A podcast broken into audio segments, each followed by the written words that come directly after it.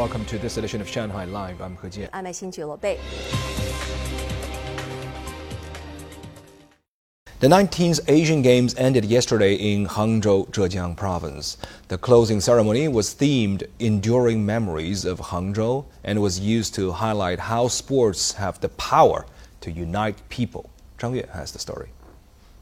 Premier Li Qiang attended the closing ceremony at the Hangzhou Olympic Sports Center Stadium. Over 16 days, around 12,000 athletes from 45 countries and regions shared unforgettable moments in Hangzhou. In the end, China clinched 201 golds, 111 silvers, and 71 bronze, finishing atop the medal tally for the 11th straight time since 1982. Gao Zhidan, organizing committee president of the Games, also president of the Chinese Olympic Committee, and Raja Randhir Singh, Olympic Council of Asia acting president, spoke at the ceremony. Singh declared the Games closed and extended an invitation to the 20th Asian Games in 2026 in Nagoya, Japan. Just like in the opening ceremony, a digital torchbearer was used for the closing ceremony. Following the extinguishing of the cauldron, the digital torchbearer stepped out and transformed into starlight that filled the night sky, passing on the flame of sports and the spirit of the Asian Games. Earlier yesterday, athletes took one last chance to experience Hangzhou. They took in some of its culture and beautiful scenery before purchasing souvenirs. One Kyrgyz athlete bought silk products for his loved ones. Hangzhou has long been known as a prominent trading hub along the ancient Silk Road. I bought one for my mother, and I we catch the Wi-Fi, and we I asked my sisters if they wanted more, and I sent them some pictures of bags they they have chosen, and I bought more for my sisters too. Aside from shopping, some athletes couldn't resist visiting museums and learning more about Chinese culture. The tour was enjoyable, interesting, and historical things, and uh, nice uh, sea, nice uh, weather, nice uh, city.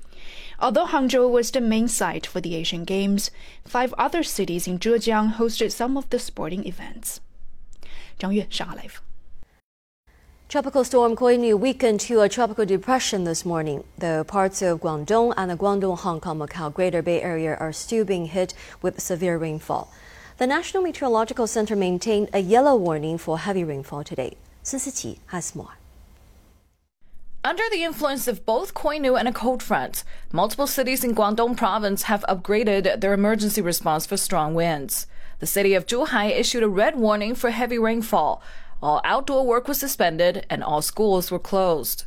In the city of Shenzhen, multiple districts were hit with severe rainfall during the past 24 hours. 24 trains continue to operate in Guangdong, although they did take different routes to avoid the severe weather, while six trains that crossed the water were suspended. Hong Kong is also feeling the storm's effects, though Koinu has moved to the west. The city was hit with heavy showers today. 29 people reported as injured as a result of the rain and winds as of this morning. 27 temporary shelters have been set up, and all schools were closed for the day. The storm is now weakening and approaching Hainan at a speed of 10 kilometers per hour, with possibilities of making a second landfall there tomorrow. The island is bracing for rain and winds. A most basic typhoon alert was maintained today. All train services to and from the island have been suspended, including those bound for Beijing, Shanghai, and Harbin. Residents are expecting heavy rainfall until Wednesday. Police are on patrol to make sure ships stay in the harbor and are assisting boat crews with securing their vessels. To the west, in Guangxi Autonomous Region, forecasters are calling for strong winds tomorrow and Wednesday. All ferry services have been suspended until the weather passes. Live. First China-Europe cargo train connecting Shanghai and Munich, Germany, set off from the Minhang District Freight Transportation Station this afternoon. Our reporter Zhang Yue went to the station to learn more about the train and what it is carrying. The Shanghai Express first freight train bound for Munich left the station today. In just 17 days, the train will arrive in Munich after passing through six countries and traveling 11,000 kilometers. The train's 55 containers are filled with equipment for seven high end industrial production lines. 44 containers will stop in Munich, and the remaining 11 will go on to Duisburg. Uh, Compared to air transportation, we will save 50% in costs and saves up to one month of travel time compared to transporting by sea. The route is just one of the many freight trains that carry goods from Shanghai to Europe and Eurasia. Other destinations include Hamburg, Moscow, Malaszewicze, Otenkoki. The China Europe freight train has become a popular shipping choice for companies attending the 6th China International Import Expo, which will be held in Shanghai in less than a month. Since the first train departed Shanghai for Hamburg, Germany on September 28, 2021, the Shanghai Express has operated more than 140 trains, transporting more than 4.5 billion yuan worth of goods between Europe and Asia. The first train carried consumer products such as clothing and car parts, but over time they gradually shifted to higher value added products such as photovoltaic modules, LCD panels, motorcycles, and elevators.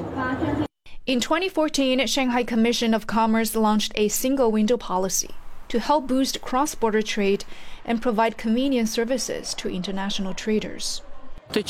For instance, the single window policy allows companies to make a reservation of their declarations in order to reduce waiting and inquiry times.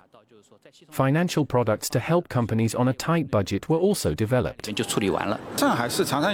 Shanghai is at the core of the Yangtze River Delta region, and we hope the China Europe freight train is going to further connect the Eurasian continent. The policy now services more than 600,000 companies, covering the whole process of customs clearance and trade supervision. The National Development and Reform Commission said that during the past 10 years, approximately 77,000 China Europe freight trains have made the trip, delivering goods to 217 cities in 25 European and Eurasian countries. 张悦，上海 Live。